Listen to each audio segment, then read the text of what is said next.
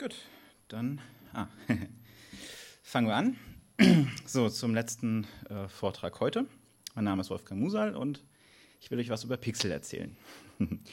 äh, kleine Warnung, eigentlich wäre es der Vortrag vom Philipp gewesen, der wollte was zu UI-Debugging erzählen.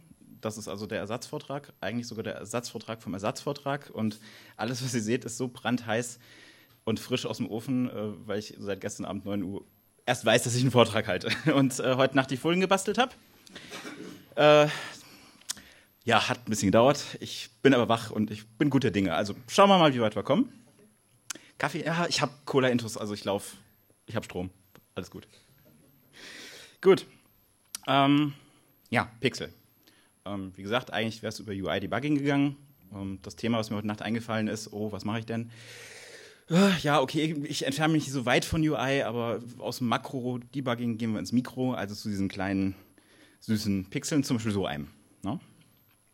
Und ähm, ja, wir sind ein kleines Team, wir sind zu viert, kommen aus Darmstadt und ähm, unser inoffizieller Slogan ist eben Pixelschubser. Das haben uns irgendwann mal, äh, haben wir uns mal eingefangen, weil die Designer, Konzepter, Grafiker, mit denen wir so zu tun haben, irgendwann uns ausgeschimpft haben, weil wir so, weil wir es so genau nehmen und eben jeden einzelnen Pixel durch die Gegend schubsen. Und ähm, daher kommt das. Und genau davon will ich ein bisschen erzählen. Was hat man so an Spaß und Anekdoten mit äh, Grafikern, Konzeptern, Designern, also dieser eher kreativen Gattung in Digitalprojekten. Und fangen wir mal ganz locker an. Ähm, bisschen Historie. 1x, Non-Retina-Welt. Bis 2010 war alles super. Äh, schöne, dicke, fette Pixel, die hat man noch gesehen, wenn man genau hingeguckt hat. Alles gut. Danach 2x, iPhone 4, viermal so viele Pixel, plus dann noch die kleinere, ist jetzt noch eine ganze Weile weiter. War auch noch irgendwie okay. Gut. Super Retina, alles klar. Neunmal so viele Pixel plus die vorhergehenden Versionen. Wir warten auf 4x, mal gucken, was dann passiert. So.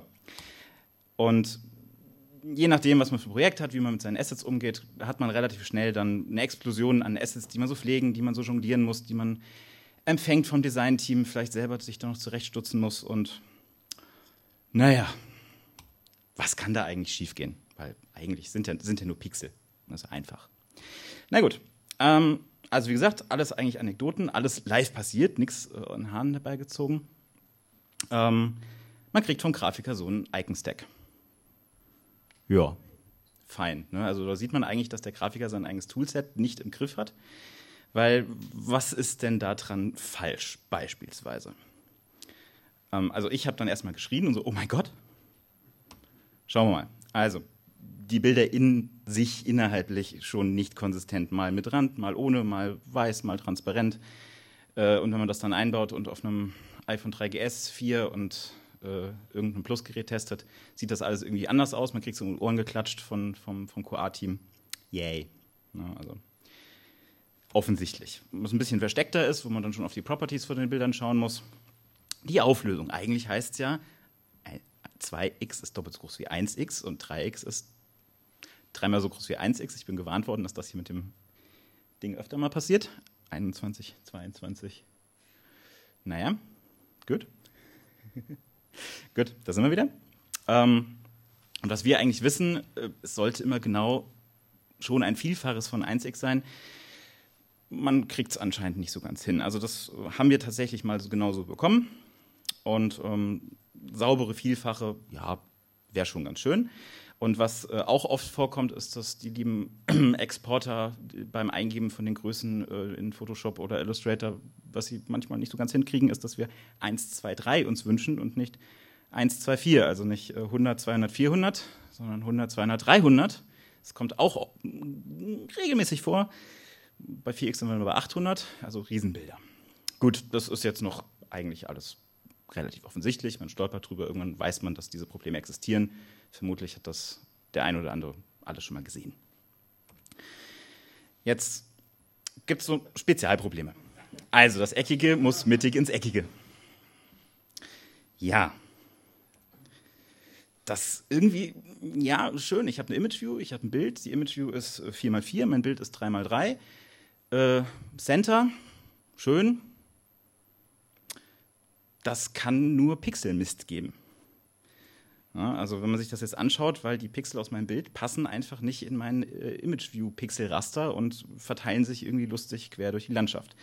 Machen wir es mal äh, nur im, im eindimensionalen, gucken uns an, was da passiert. Also eigentlich will ich rot, äh, blau, grün haben, auf meine vier Pixel verteilt. Und je nachdem, wie intelligent eben das Rendering ist oder welcher Algorithmus äh, gerade greift und äh, die Pixel verteilt, kann man tatsächlich bei sowas ändern, äh, landen. Und das hat natürlich mit Rot, Blau, Grün überhaupt nichts mehr zu tun. Ähm, dementsprechend, wie findet man überhaupt raus, dass sowas passiert ist? Kurz warten. ja. Gut. Also einfach nur Xcode äh, bzw. der Simulator hat so einen kleinen Trick, wenn man ähm, ein Bild äh, in seinem Simulator hat. Hier das hellrosa ist eine Image View, das ist einfach nur die Hintergrundfarbe von Image View. Und da drin sitzt ähm, ein rotes Quadrat, ein Gigapixel sozusagen. Und wenn ich meinem Debugger sage, hey, Debugger, ähm, und ein Häkchen bei Color Misaligned Images mache, auf der rechten Seite die Bilder, bei denen genau dieses Misalignment passiert ist, Pixel passt nicht von Bild auf Pixel vom Screen, werden äh, mit dem gelben Overlay versehen. Das produziert jetzt hier einfach nur eine andere Farbe, aber äh, in seinen Projekten, man, man erkennt dann, okay, hier ist irgendwas schiefgelaufen, wenn man diese Eigenschaft on und off toggelt und sich auf einmal die Farbe ändert. Also dann kann man das relativ einfach erkennen. Das geht aber auch mit Text. Das ist nicht auf Bilder begrenzt. Tatsächlich, wenn ich mit Bildpositionierung, die Frames zum Beispiel von einem, von einem URL-Label, wenn ich damit schludere und irgendwelche mat kuriose Mathematik, Division, Multiplikation mit irgendwelchen Werten auf den Frame-Größen, Breiten, Höhen durchführe, kann es durchaus mal sein, dass ich mein Label nicht an Position 1010 positioniere, sondern 10,245871 und y auch irgendwas krummes. Und dann kriege ich nicht das obere mit schönen scharfen Kanten und Xcode äh, bzw. iOS macht das hübsch, sondern kriege ich so einen blurry, nicht mehr ganz so hübsch zu lesenden Text wieder unten. Also ähm, auch hier ein bisschen aufpassen. Für Frames bzw. für C-Directs gibt es eine lustige Methode, um die Frames auf Integrale runter zu trimmen und die Nachkommastellen loszuwerden. Zum Beispiel. Es gibt so eine kleine, kleine goldene Regel, ähm, wie man diese Probleme von vornherein vermeiden kann, also dieses mittige Positionieren von äh, Bild in äh, Image View. Und das heißt einfach, dass äh, alle Non-Retina-Maße gerade Zahlen haben sollen. Weil ich habe es immer sehr einfach mit ähm, einem Image-Stack von 8, 16, 24 oder 50, 150, äh, 150, das in 100 mal 100 Bild zu positionieren. Na, wenn meine XY-Dimensionen einfach gerade sind, passt das immer. Das heißt, man bringt einmal dem Designer bei, hey, gib mir nicht 35 mal 87 und sag mir, dass ich das in 40 mal 40 Bildchen rendern soll, weil das ist Murks. Da weiß ich einfach nicht, was ich machen soll, sondern sorg einfach dafür, dass alle, Graden, äh, alle Kanten immer gerade Länge haben und dann sind wir fein. Dann passiert diese Fehlerkategorie einfach gar nicht mehr. Kann man wunderbar testen, man kann sich Tests dafür schreiben, man kann sich Githooks bauen, die äh, Bilder testen darauf, dass sie immer gerade Kanten haben. Also ein lustiger Spaß. Kreativität ist da ein bisschen gefragt, aber man kann diese kleine goldene Regel schon ganz gut durchsetzen. Ja, aber was passiert denn jetzt, wenn das Bild zwar gerade Kanten hat, also gerade Kantenabmaße, aber im Bild schon Mist passiert ist? Wie kann das zum Beispiel passieren? Ähm, Grafiker, Designer, Kreative nutzen sowas wie Illustrator oder Sketch oder was auch immer. Und ähm, hier jetzt im äh, linken Fall wäre das jetzt mal der Sketch Canvas.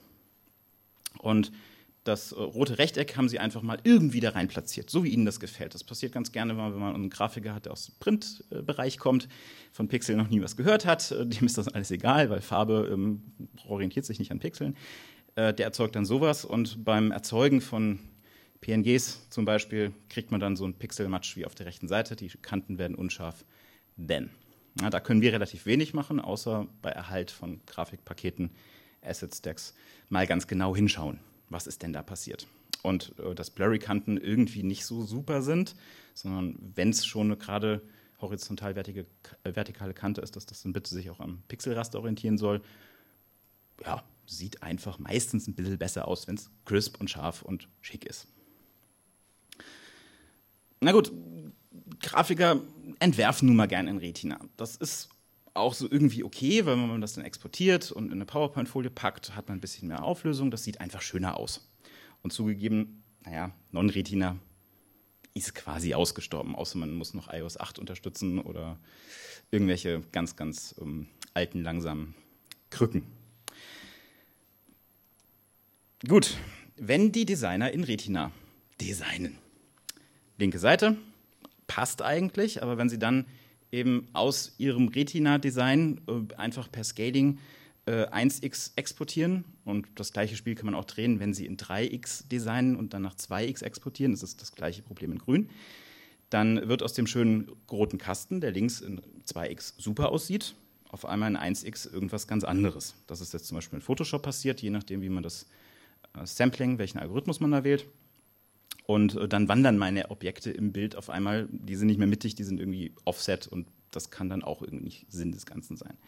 Also auch noch sowas, was man äh, kontrollieren muss. Warum wollen wir das denn überhaupt kontrollieren? Das machen doch die Grafiker. Die sind doch dafür verantwortlich. Ja, vermutlich kennt ihr das. Man hat seine App fertig, man hat sie gebaut, man gibt es der QA-Abteilung und die ganzen Bugtickets landen erstmal bei uns. So, das ist falsch, das Bild ist unscharf, das ist blöde. Dann kriegt man das alles erstmal alles an den Kopf geworfen, muss das dann eventuell weiterschubsen, aber wir sind halt einfach die, das erste Gate, wo es erstmal ankommt. Und wenn wir beim Erhalt der Bilder schon mal ein bisschen genauer hingucken, kann man sich den ganzen Kram sparen. Hinten Frust, Ärger, weil die Bugs landen halt erstmal bei uns. Sieht nicht so schön aus, macht Arbeit, vorher Kontrolle. Bisschen besser.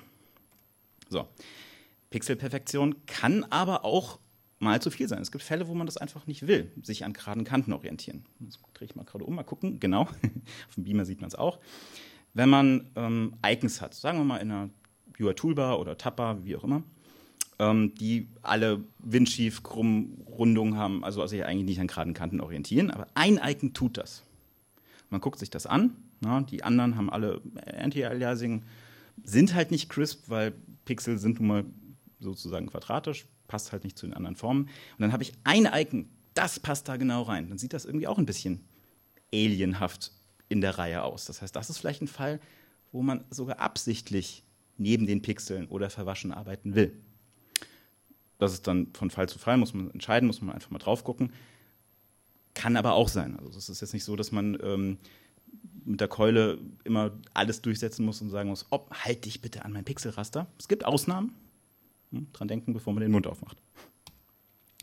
Ja, ähm, was noch Lustiges passiert, wenn man Retina als Default mittlerweile ansieht ähm, und äh, die Designer gerne in dieser Auflösung entwickeln und dann sagen sie auf einmal, hey, setze bitte den Subtitle von irgendeinem Label auf 30. Ja, okay. Hm, Storyboard aufmachen, 30 antippen, gar nicht mehr drüber gucken, abschicken, bauen, wegschicken und dann kommt irgendwie sowas daraus. Weil ja, wenn ich ein Retina designt habe, sind auch meine Schriftgrößen halt entsprechend doppelt so groß. Und wenn der Designer einfach das Element anklickt und bei Sketch dann die Größe abliest und sagt, oh, da steht in 30, gebe ich einfach so weiter und wir das unbesehen übernehmen, endet man bei sowas. Eigentlich war hier natürlich 15 gemeint, weil wir ja nur in Punkten rechnen und die Skalierung und die Transition auf 2 oder 3x von iOS übernommen wird und wir eigentlich normalerweise sehr wenig mit zu tun haben beim Codeschreiben gibt auch andere Fälle. Ähm, letztens erst passiert, ganz frisch. Ähm, eine Chatbubble. Ähm, die Spec sagt, oh, Schrift soll 30 groß sein, Punkte und die Margins, ups, das ist ein Fehler in Folien, da sollte PX stehen. Ähm, das war spät heute Nacht. Also 30 PT und die Margins 18 PX. Wenn man das einfach so übernimmt und das dann hinterher gerendert wird, sieht das so aus. Na, natürlich, die Schrift 30 PT sind dann 30 PT und 18 Punkt, äh, Pixel Margins sind 18 Pixel Margins und dann kommt man da raus. Also eine klare Kommunikation mit der Designabteilung, die einem äh, anfüttert und auch ein bisschen Erziehungsarbeit muss manchmal sein. Äh, bisher eigentlich immer. Hab's noch nicht ohne erlebt. Und eigentlich kann man den Jungs auch relativ früh erklären, hey, ähm, Pixel, streich das am besten direkt aus dem Wörterbuch, gib mir alles in Punkten, weil dann wissen wir, du meinst Non-Retina, du wirst daran erinnert, Non-Retina zu meinen. Und wir haben nicht das Problem mit, mal ist es so, mal ist es so designt. Und man muss jedes Mal wieder rückfragen, doppelt oder teilen oder genauso wie es ist. Bildformat ist auch so was Lustiges. Ja, also ich kriege ein Icon, ja, hübsch, keine Ränder, fein. JPEG weißer Hintergrund.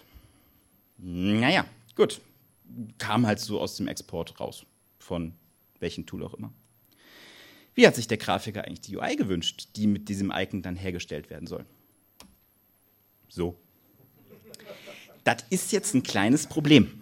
Natürlich könnte ich mir jetzt Code schreiben, der das Bild auseinandernimmt, alle weißen Pixel äh, durch transparente ersetzt und das zur Laufzeit tut, aber nein, eigentlich nicht. Ne? Also das ist, will ich ja nicht.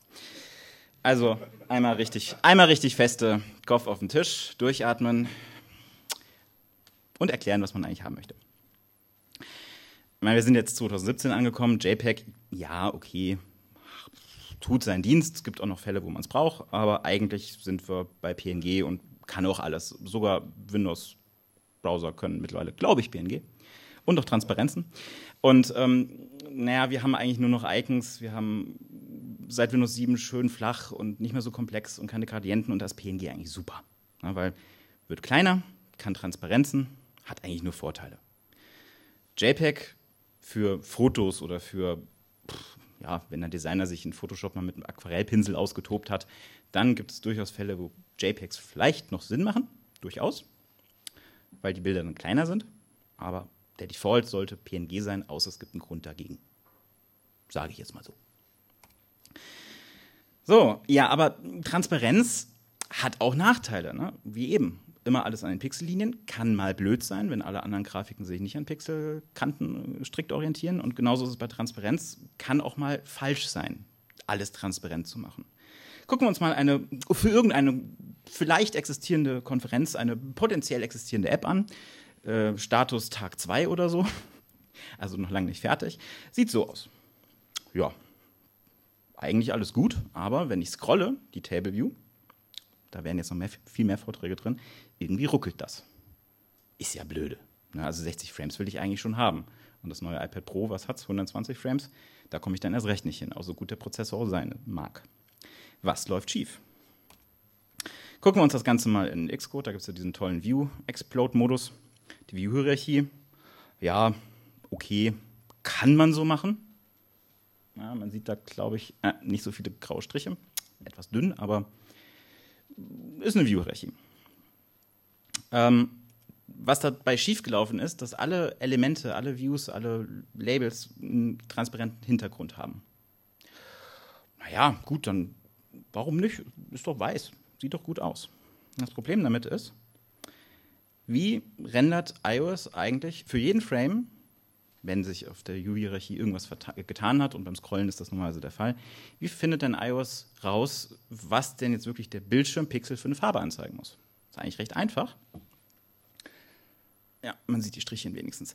Ähm, wir fangen einfach vorne an und sagen, für diesen rechts rot markierten ähm, Pixel möchte ich jetzt gerne einfach die Farbe wissen. Das heißt, ich gucke mir die oberste View in der Hierarchie, auf die ich treffe, wenn ich von oben drauf gucke, gucke ich mir an und frage, hey, an der Stelle, bist du transparent oder bist du farbig? So, an der Stelle ist es jetzt transparent. Na gut, dann muss ich zur nächsten View durchrutschen. Ich frage wieder, transparent oder farbig? Und mache das so lange, bis ich auf eine View treffe, die voll nicht transparent, also vollfarben, opak. Dann weiß ich, okay, hier ist es weiß. Wenn ich vorher halbtransparenten hatte, so 30% rot, weiß ich, okay, 30% rot, muss aber trotzdem weiter durchrutschen. Und all diese Tests durch die View-Hierarchie, ich muss ja immens viele Views anpassen, an, anschauen und das, das für jeden Pixel auf dem Screen, immer wieder. Und je mehr Transparenzen ich habe, umso mehr muss ich durch viel mehr ähm, Views durch, durchtesten. Und irgendwann wird das teuer. Und tatsächlich fängt es dann auch mal in der Table View an zu ruckeln, obwohl alles super ist. Wir haben vielleicht noch nicht mal Autolayout benutzt, sondern, äh, sondern Frames, die nochmal sogar ein bisschen schneller sind, wenn man da Probleme hat. Aber trotzdem ruckelt das. Und dann kann das durchaus mal daran liegen. Wir haben das schon beobachtet, durchaus. Ewig getuned und dann rausgefunden, ah, verdammt, da ist was transparent. Rausgenommen, 60 Frames, zack, jetzt läuft das. Also transparente Flächen sind äh, komplexer zu rendern, kosten einfach mehr CPU, GPU. Besonders wenn sie im Rudel und in äh, Layern auftauchen manchmal aber einfach nicht nötig. Von daher, ähm, wenn ihr wisst, okay, ich habe hier ein Label oder auch eine, eine, eine Image-View, wo ein Bild reinkommt, was nicht wirklich die ganze Fläche ausfüllt, sondern irgendwo was freilässt, so ein Aspekt Fit oder so, oder ein Center macht das öfter mal ganz gerne, setzt die Hintergrundfarben auf die Hintergrundfarbe, die die View dahinter noch hat. Und alles wird auf einmal schneller und fluffiger. Ihr spart am Ende sogar ein bisschen, ein bisschen Batterie, weil ihr weniger rechnet. Super, jeder gewinnt. Bei transparenten, äh, äh, bei äh, Hintergrund mit Farbverlauf, hat man natürlich dann Pech. Das geht dann halt nicht. Genau. So. Kommen wir mal zurück zu dieser Variantenexplosion von ganz am Anfang. Das ist ja schrecklich. Das ist ja, wow. Dann kriege ich ähm, 5, 6, 7, 8, oh, will es gar nicht zählen. Eh viele Bilder von meinem Designer, besonders wenn ich jetzt äh, iOS äh, und auch noch iPhone, iPad unterschiedliche Grafiken und Watch und Apple TV und auch noch Mac mache und dann um Gottes Willen. Und ähm, ja, wir sind ja mittlerweile zum Glück im PDF-Zeitalter angekommen. Xcode kann ja PDF. Seit, ich glaube, X, iOS 7, glaube ich, irgendwo um den Dreh. Kann auch 8 sein. So, und was wir machen können, ist anstelle dem Asset-Katalog ein, äh, einen ganzen, ganzen Zoo an Bildern zu verfrühstücken, geben wir ihm ein PDF. Dieses PDF ist designt in seinen internen Maßen, wie das äh, aus zum Beispiel Illustrator oder Sketch, wie auch immer rauskommt, in Non-Retina. Und dann weiß Xcode, weil im PDF die Größe von diesem Canvas, von der Malfläche eingebettet ist, weiß ähm, Xcode, aha, okay, das Bild soll 50 mal 50 groß sein. Und was intern passiert ist, zur Compile-Zeit, wenn ihr auf Archive drückt oder auf Bild oder auf Run, erstellt ähm, Xcode aus diesem einen PDF alle Bilder, die ihr braucht, in allen verschiedenen Auflösungen, bettet das in eure App ein. Ähm, Im Prinzip das gleiche wie vorher, nur ihr habt selber ein PDF gepflegt und hinterlegt und alles ist fein. Alles andere, App-Thinning, was auch immer sich da anschließt, arbeitet wie vorher auch. Alles super. Hat ein paar entscheidende Vorteile. Wie gesagt, eine Datei ist immer besser als zehn oder drei. Wenn man jetzt sagt, nur iPhone 1, 2, 3, ich weiß nicht. Naja, eine Datei ist immer besser. Ähm, PDFs.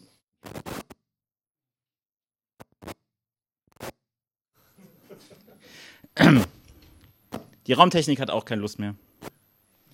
So spät. Ein PDF ist, wenn man jetzt nicht sagt, ähm, Illustrator erzeugt ein PDF, äh, bette ein Thumbnail von dem PDF da ein und äh, bette alles noch ein, was du so einbetten willst, kann man ein PDF in den allermeisten Fällen sogar noch kleiner kriegen als ein PNG. Das ist super, noch weniger Platz, vor allem im Git-Repo. Und ähm, das Schöne ist, die PDF-Datei ist gleichzeitig euer Asset und die Designerquelle. Wenn der Designer irgendwann sagt, boah, ich habe mein, hab meine Illustrator-Datei verloren, Hilfe, Hilfe, Hilfe, ich muss doch das Icon ein bisschen, bisschen anpassen, gebt ihm das PDF, er kann es mit Illustrator öffnen, kann es editieren, alles wunderbar. Das ist ein Riesenvorteil gegenüber PNGs.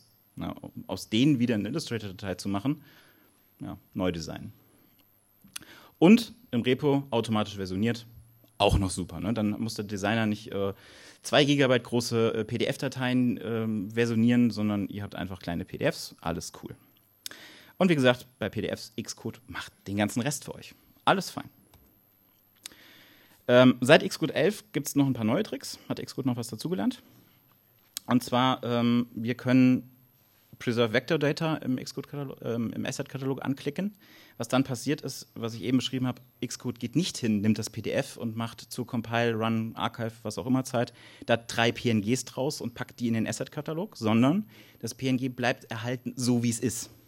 Das hat einen super Vorteil, weil ähm, ich kann hinterher mir irgendein UI-Image nehmen, ich gebe ihm irgendeine Größe, Autolayout macht das schon, und sage, hier, lad das Bild da rein.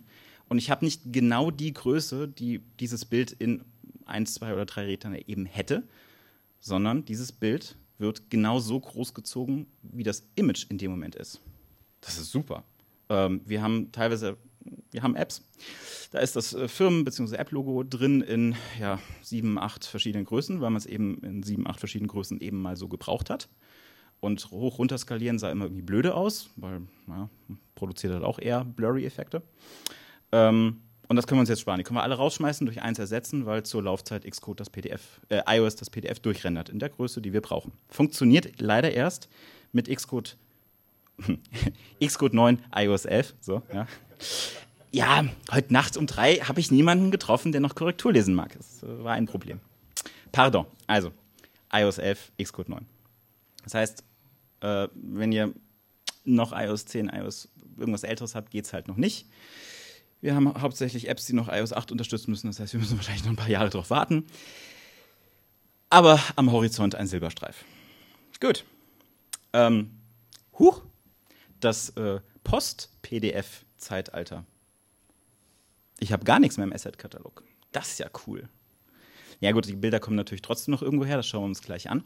Warum ist das so cool? Wir haben ähm, jüngst ähm, eine App übernommen oder äh, uns eingeklinkt in die Entwicklung. Die läuft schon drei, vier Jahre. Der Asset-Katalog ist so groß, dass äh, auf einem relativ up-to-date MacBook, MacBook ähm, das Runterrechnen und Kompilieren vom Asset-Katalog acht Minuten dauert. Ja, ähm, da sind auch bisher nur PNGs drin, also keine, keine PDFs. Gut, PDFs müssten auch in PNGs verwandelt werden, das nimmt sich jetzt nicht so viel, aber es ist einfach verflixt viel. Das dauert ewig. Und ähm, da kann man Abhilfe schaffen. Und das schauen wir uns jetzt mal an. Die meisten Grafiken sind eben heutzutage primitive. Irgendwelche Icons, Toolbar, Tapper, oben Navigation by Items, ist, eigentlich nur noch platte Icons, Silhouetten, nichts Fancyhaftes mehr. Und selbst wenn es Gradienten wären, würden wir das jetzt noch in den Griff kriegen mit dem, was gleich kommt. Also, es geht eigentlich nur noch um ganz einfache Formen. Nur das, was der Designer eben in Sketch und Illustrator noch so zusammenklickt oder zeichnet. so, also, was man nutzen könnte, oder was wir auch sehr gerne nutzen, ist Paintcode. Das ist wie so eine Art Sketch Illustrator oder Affinity Designer, nur eben für Entwickler gemacht, die das Ganze dann irgendwie in einer App oder so verwenden möchten. Und das, was Paintcode macht, ist eben äh, Vektorgrafiken äh, konvertieren in, und das ist mittlerweile ein ganzer Zoo, in was es das runterkonvertieren kann. Objective-C, Swift, äh, C-Sharp für Xamarin, äh, Einsatzzwecke, Java, SVG oder auch wieder PNG oder PDF. Ganz nebenbei auch noch Geschichtchen wie Style Kits, also Farbkataloge kann Paintcode auch, aber da gehen wir jetzt nicht so drauf ein. So. Wie sieht Paintcode aus? Hm, danke. So, also wer mal ähm, irgendein Grafiktool jedweder Art auf hatte, wird das irgendwie wiedererkennen. Ähm, ich habe äh, Zeichenflächen, ich kann da Vektor, Bezier-Pfade drin malen, äh, habe so Funktionen wie Group, äh, Union, Intersect von, von Flächen. Und ähm, im Normalfall kann ich einfach meine, mein Layer oder meine Grafik aus Illustrator kopieren, hier reinpasten und bin nahezu schon fertig. Das, das funktioniert super, die Integration ist awesome. Was kann äh, Paintcode oder was, was funktioniert da jetzt noch so? Ähm, ich kann mir direkt angucken, das ist für uns natürlich ganz nett, ähm, hier, das ist auflösungslos, also so wie es eben die Vektoren sind. Ich kann mir aber angucken, wie sieht die Grafik denn direkt in zum Beispiel 1x aus. Ja, kann kontrollieren, passt alles mit den äh, Pixelrastern zusammen, ist das alles schön sauber, als ein Beispiel oder auf zweifach oder auf dreifach. Ähm, ich kann mir exportieren lassen, wieder PDF, PNGs, was auch immer, wenn ich es denn immer noch machen möchte und das hier nur als äh, Icon-Image-Datenbank verwenden möchte. Ich kann aber auch sagen, exportiere mir das Ganze bitte als Code. Und das wird richtig lustig. Sieht nämlich so aus. Ähm, was mir Paintcode pro Bild das ich definiere, erzeugen kann, ist eine Draw-Methode, die das einfach äh, mit ganz normalen URBC-Pfaden in meinen aktuellen äh, Render-Kontext reinpumpen würde. Das kann ich also in der Draw-Rect-Methode verwenden. Oder ich kann äh, einen Graphics-Kontext drumherum äh, Beginn, Stop und ein Bild rausrennen und habe das dann als Bild. Schauen wir mal, wie das funktionieren würde. Äh, okay, ja, war spät. Ich erinnere mich nicht mehr ganz an alle Folien, ein bisschen Karaoke ist es. Also aus äh, all diesen lustigen Grafik-Tools äh, kann ich meine Bilder nehmen, in Paintcode stopfen, kann wieder entweder Code erzeugen, PDFs, PNGs und das dann wieder weiterpumpen nach Xcode, Android Studio, Webprojekte, wie auch immer. Einfach nur ein Zwischenschritt, den wir kontrollieren und ähm, Security-Gutter spielen, dass hinterher alles auch schön wird.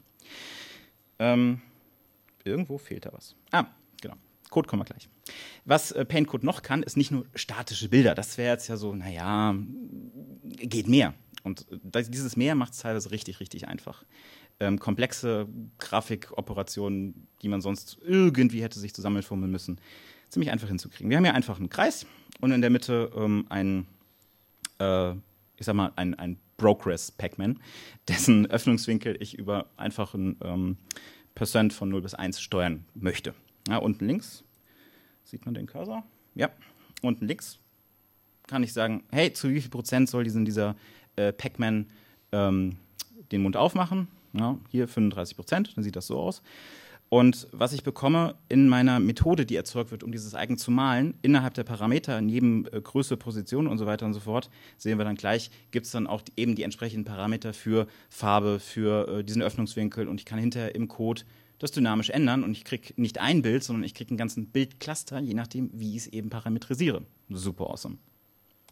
So, Was erzeugt nämlich äh, Paintcode? So eine Draw-Image-Methode. Dann gebe ich ein Frame. Na, wie groß will ich das Bild haben? Eben wie gerade auch mit den PDFs erklärt, seit ähm, iOS 11, Xcode 9. so. Ähm, jede Größe, die ich möchte, wird gerendert, nur ich kriege das jetzt auch schon mit, wenn ich will, iOS 8 und muss nicht darauf warten, dass mein App-Auftraggeber sagt, ja, ihr könnt iOS 10 droppen. Also ich gebe ihm ein Frame, ich gebe ihm die Farbe für den Ring, für den Dot in der Mitte und ich sage, hey, zu wie viel Prozent soll das Ding denn den Mund aufmachen? Das erzeugt einfach die Grafik mit, mit URBC, alles, was da so eben existiert. Und wenn ich sagen möchte, hey, mach mir bitte ein Bild daraus, ähm, packe ich den, diesen Aufruf einfach in ja, Your Graphics Begin, Kontext, blub, blub, blub. Und kann mir da ganz einfach ein Bild rausrennen lassen. Live zur Laufzeit der App. Ich kann die Farbe bestimmen, ich kann die Größe bestimmen, den Öffnungswinkel, alles, was ich gerne möchte. Der Nachteil hier, und das, das ist ein bisschen traurig, was der Asset-Katalog zur Verfügung stellt, ähm, beziehungsweise iOS mit dem Asset-Katalog, ist ein, ich habe keinen Cache. Wenn ich zum Asset-Katalog gehe und sage, gib mir bitte das Bild mit dem Namen XY Image, kriege ich das. Er muss es natürlich von der Platte runterladen, rendern, in RAM holen, aber er behält es ein bisschen. Wenn ich das zweite Mal das Ding anfrage, geht das wesentlich schneller, was besonders bei Zellen, Table View, schnell durchwischen, schon irgendwie cooler ist, das im Cache zu haben. Das habe ich natürlich hier nicht. Ich rufe die Methode auf, ich kriege das Bild jetzt erzeugt mit den Parametern, die ich möchte. Wenn ich weiß, aha, das Bild brauche ich jetzt öfter, das gehört zu einer Tableview-Zelle, wisch, wisch, ähm, muss man sich hier einen eigenen kleinen In-Memory-Cache drumherum bauen. Ähm, nicht Teil dieses Vortrags. Caching ist ähm, ein Sondertalk. Genau. Ähm, was kann ich noch machen? Haben wir zum Beispiel auch letztens gerade erst gebraucht für einen ähm, Chat. Bubbles. Und je nachdem, wie viel Text da drin ist, ja, Breite, Höhe, äh, wird die Bubble mal größer, mal kleiner. Und was die mir hier tut, ähm, ist, wenn ihr euch diesen kleinen Punkt hier an der Seite anschaut, den habe ich gerade markiert. Der ist ausgewählt in dieser BC-Pfad. Und diese kleine Box hier erinnert so ein bisschen an Interface-Bilder, wo man die ähm, Springs und Struts, also die, wie heißen die, Auto-Layout-Masks, nee, doch, ah, Auto-Resizing-Masks, so, äh, festlegen konnte, halte ich rechts fest, halte ich unten fest, heißt das hier in der Stelle. Oben und links ist flexibel. Bei den anderen Punkten ist das entsprechend so konfiguriert, wenn ich diese Grafik in der Größe verändere, bleiben die oberen linken Punkte genau oben links, die unteren linken Punkte genau unten, äh, unten links. Und äh, der Mittelteil stretcht sich. Das kriegt man ähm, in Xcode im Asset-Katalog mit diesen äh, Stretch-Bereichen auch hin, die man definieren kann. Aber dann habe ich ja wieder ein Asset und dann hier habe ich es in Code. Ja? Und wenn ich jetzt meine Zelle habe und ich sage hier Bild äh, in diese UI Image View, äh, Scale, dann sind die Rundungen immer gleich. Auch dieser kleine Sprechschnippel unten rechts in der Ecke ist immer gleich groß und nur die Kanten werden eben entsprechend länger, so dass mein Text da auch reinpasst. Super easy. Genau, also Drawcode, äh, recht flexibel. Ich kann wahnsinnig viel damit lösen, weil eben Größe, Farbe und auch das Layout, der Öffnungswinkel von dem Smiley. Ähm, ich habe ein Projekt gesehen, da haben sie einen Robotgreifarm Icon äh, mit drei Gelenkelementen und das Ding kann sich eben bewegen und alles Mögliche tun und äh, was aufsammeln und was greifen. Und das ist reingelöst über Parametrisierung von welcher Winkel hat denn, hat denn welcher Drehmotor, also welches Gelenk von diesem Greifarm, welchen Öffnungswinkel hat da vorne das Ding. Und wenn ich das dann nicht als Bild rendern lasse, sondern in eine Draw-Methode reinpacke von irgendeiner UI-Image-View, äh, von irgendeiner UI-View, äh, und dann einfach mit einem äh, ich sage es mal ganz böse, mit einer While-True-Schleife einfach immer wieder laufen lasse und währenddessen die Parameter ändere, äh, kriege ich das Ding animiert aus so einem bisschen Code heraus und habe eigentlich nur mit einem Grafiktool gearbeitet und mich nicht mit diesen bösen UI Bézier Pfaden Mathematik blah, Igitt rumgeschlagen. Ziemlich ziemlich cool. Ähm, was auch spannend ist, wir haben eine White Label App im Einsatz oder in, in der Entwicklung und je nachdem, mit welchem Nutzeraccount man sich einloggt, ist das äh, Icon grün, blau, rot, Farbverlauf, pink, violett, was auch immer. Alles Mögliche ändert sich, alles Mögliche passt sich an. White Label App Style. Und anstatt jede Menge Icons und jede Menge Grafiken in allen möglichen Formen, Farben, Größen und so weiter einzubetten, ähm, macht das einfach der Drawcode zur Laufzeit und unser Asset-Katalog wächst durch so eine White Label-Anforderung gerade gar nicht. Ähm, weil Platzverbrauch, es ist nur Code. Ja, wir können sehr, sehr, sehr viel Code schreiben, bevor wir ein 10 Kilobyte äh, PNG äh, aus, äh, bevor wir mit Code da rankommen. Also das ist, das ist hinterher in der Binary ist das ja fast nichts mehr. Also viel, viel mehr Platz für viel, viel mehr Bilder mit ein bisschen Caching oder mit entsprechenden Strategien an den richtigen Stellen. Ähm, durchaus eine Alternative.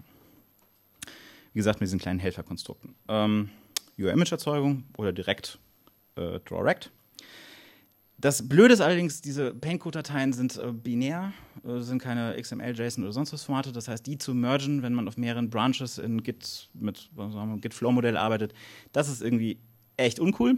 Ähm, deshalb haben wir mal eine Regel aufgestellt, die Paintcode-Datei wird nur auf dem Development Branch angefasst und sonst nirgends, dann kriegt man keine Merge-Konflikte.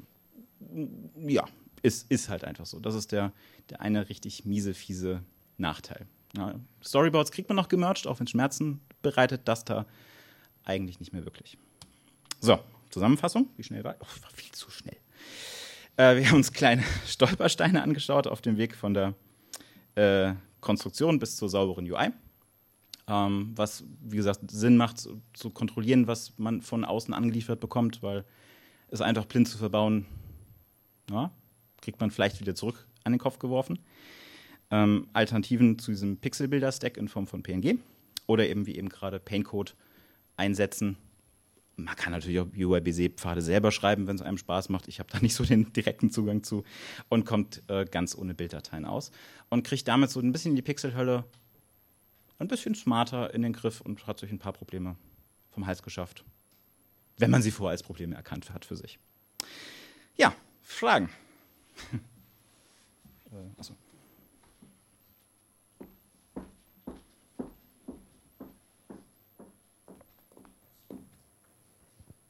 Mehr einen Hinweis. Es ist eigentlich ziemlich einfach, äh, PDF-Rendering auch in die älteren iOS-Versionen einzubauen. Ich habe das mal gemacht, das ist irgendwie eine Seite mit Core Graphics mhm. und ist auch schön fluffig und schnell und man braucht halt nicht irgendwelche äh, vielen PNG-Dateien in verschiedenen Auflösungen für so Trivialbilder. Und dann finde ich das eigentlich in der Regel auch die bessere Lösung gegenüber äh, im, im, Code. Wenn man das parametrisieren will, ist das was anderes. Dann ist das im Code natürlich super. Mhm. Aber wenn es einfach nur um ein Bild geht, ein äh, PDF ist nichts anderes als so eine äh, serialisierte Code für BC-Pfade äh, und dann hat man da was, was man editieren kann. Das ist richtig. Es gibt, äh, wenn man selber nicht so den Zugang zu PDF hat, es gibt Libraries, die einem PDF oder auch SVG, wenn man das lieber mag, äh, runterrendern. Ähm, ja, richtig. Gibt, gibt es auch. Absolut.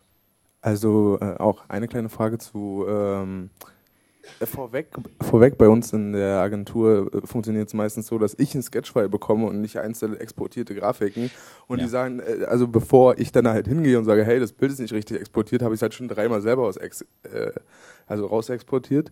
Und dann ist halt die nächste Sache, dann haben wir auch angefangen, Paintcode zu benutzen und das erzeugt halt auch irgendwo einen krassen Overhead, weil ich ja auch derjenige bin als Entwickler, der den, den Paintcode-Katalog erstellen muss. Ja. Und wenn die jetzt zum Beispiel sagen, hey, da hat sich irgendwo die Rundung verändert, dann machen die halt keinen neuen Sketch, sondern sagen mir das halt nur und ich muss das dann da halt auch irgendwo in den Visierkurven, die mir halt von Sketch erzeugt wurden, entweder in den ändern oder ich muss die Sketch neu erzeugen, um dann wieder den richtigen Katalog zu erzeugen und dann denke ich mir so, okay, ich hätte halt auch einfach das Bild da reinsetzen können. Ja, das ist richtig. Ähm, wenn man äh, die kleine Hand, äh, wenn man den kleinen Finger bietet, dann äh, nehmen sie ganz schnell die ganze Hand oder den ganzen Arm. Das kenne ich auch. Ähm, muss man klare Grenzen kommunizieren. Was ist meine Aufgabe, was ist deine Aufgabe? Ähm, ich sage halt auch so, ich sag, sag halt auch so ein bisschen, die Grenzen zwischen Entwickler und Designer sind nicht so hart, wie man sie vielleicht manchmal gerne hätte.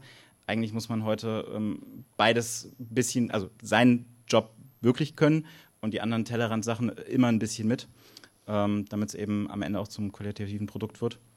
Und das ist eine Sache von, wo legt man die Kompetenzen, wo ist der Schlussstrich und ist nicht mehr die eigene Aufgabe. Ja. Äh, und ja. was, was ich auch persönlich bei meiner Erfahrung mit Sketch hatte, war zum Beispiel auch genau dieses Beispiel, was ihr hattet mit, der, mit dem Chat-Bubble-Hintergrund. Mhm. Ich habe mir gedacht, hey cool, ich bin voll schlau, jetzt habe ich da meine Bubble richtig exportiert. Die setze ich jetzt einfach als Hintergrundbild in meine Textview. Und die Textview ist halt, äh, oder Label oder weiß ich, ist halt in der Table View und äh, Zelle und wird halt mit Resize to Fit halt auf, der, auf die Größe von dem Text gesetzt. Die Sache ist halt aber, dass die, die Draw-Methoden dann irgendwie so blöd sind, dass dieses Ding halt nie richtig gezeichnet wurde, weil der, das Label an sich halt keine Ahnung, noch nicht die richtige Größe hatte in dem Moment, wo Sketch mit der Frame, äh, wo Paintcode mit der Frame das Ding gemalt hat. Mhm. Es hat nur geholfen, das Ding als eine zweite View als Hintergrund-View zu setzen und da das Bild reinmalen zu lassen. Und das waren ja. also Kleinigkeiten, meine ich. Ja. Also das mit den ganzen Draw, das muss man auch alles verstehen, wie läuft das im Lifecycle und so weiter. Das ist alles auch na, nicht so einfach. Das ist richtig. Man kann nicht äh, sich hinsetzen und sagen, oh, ich mache das jetzt einfach so. Auch hier ist, ein, ist, ein, ist eine kleine Lernkurve drin, ja. Das okay. richtig, richtig einzusetzen und wie auch am Anfang gesagt, äh, Pixelkante oder dann mal nicht oder Transparenz und dann mal nicht. Es gibt Fälle, wo es Sinn macht, aber man darf es nicht äh, missionarisch einfach überall drauf klopfen. Das ist auch richtig, ja. Ähm, eine Sache, die ich äh, noch anmerken möchte, diese, ähm, du hast vorhin gesagt, dieses Tiling von diesen Chat-Bubbles zum Beispiel könnte man als PNG machen und das, Teil, und das mit Tiles sozusagen zerlegen lassen. Das hat einen entscheidenden Vorteil, dass nämlich äh, Core Animation das auf der Grafikkarte in verschiedene Puffer packt und äh, wenn man das resized, nichts gerendert wird. Während wenn ich Drawcode nehme, muss für jedes einzelne Pixel Größenänderung das ganze Ding komplett neu gemalt werden, muss komplett auf die Grafikkarte geladen werden. Wenn ich das aber mit einem PNG mache, was ich zerlege in neuen Bilder, dieses Nine-Part-Image, dann passiert das für mich auf der Grafikkarte und ist super, super flüssig, während wenn das mit Drawcode gemacht wird, der jetzt vielleicht leichter zu erstellen ist, und leichter zu maintainen ist, man da durchaus Performance äh, verliert. Ist absolut richtig. Ähm, haben wir auch beobachtet. Ähm, es war dann auch hier wieder ein Trade-off. Ähm, da kamen so viele Änderungen und äh, Farben und man kann jetzt mit, mit Template-Images arbeiten und die einfach umfärben. Ähm, das geht bis zum gewissen Punkt und dann kommt da ein Gradient rein, dann wird es wieder lustig. Ähm, es ist auch wieder ja, gleich, gleich, gleiche Antworten. Ein Trade-off, was ist einem wichtiger, wo, wo tut es denn weh? Ähm, bin ich mit der Performance noch im grünen Bereich, dann kann ich es machen. Merke ich, es geht einfach nicht mehr, muss ich rüber auf, ein, auf eine andere Lösung optimieren. Aber ja, das ist auch absolut. Ja, absolut also ja. Bei Gradienten könntest du jetzt zum Beispiel aber auch einen, einfach einen rechteckigen Layer haben mit einem Gradienten drin und ein Nine-Part-Image als Mask als draufsetzen. Maske, ja. Also und das passiert dann halt für dich alles auf der Grafikkarte. Du musst dich mhm. halt auch nicht drum kümmern. Auch der Gradient wird auf der Grafikkarte gezeichnet. Das hat dann schon äh, durchaus Performance-Vorteile. Das dann den aufwendigen Weg zu gehen. Ja. Wenn das relevant ist, natürlich nur. Mhm. Tja, dann. Vielen Dank. Und ja, was zu sagen war nicht mehr, ne? Viel Spaß bei der Bootsfahrt.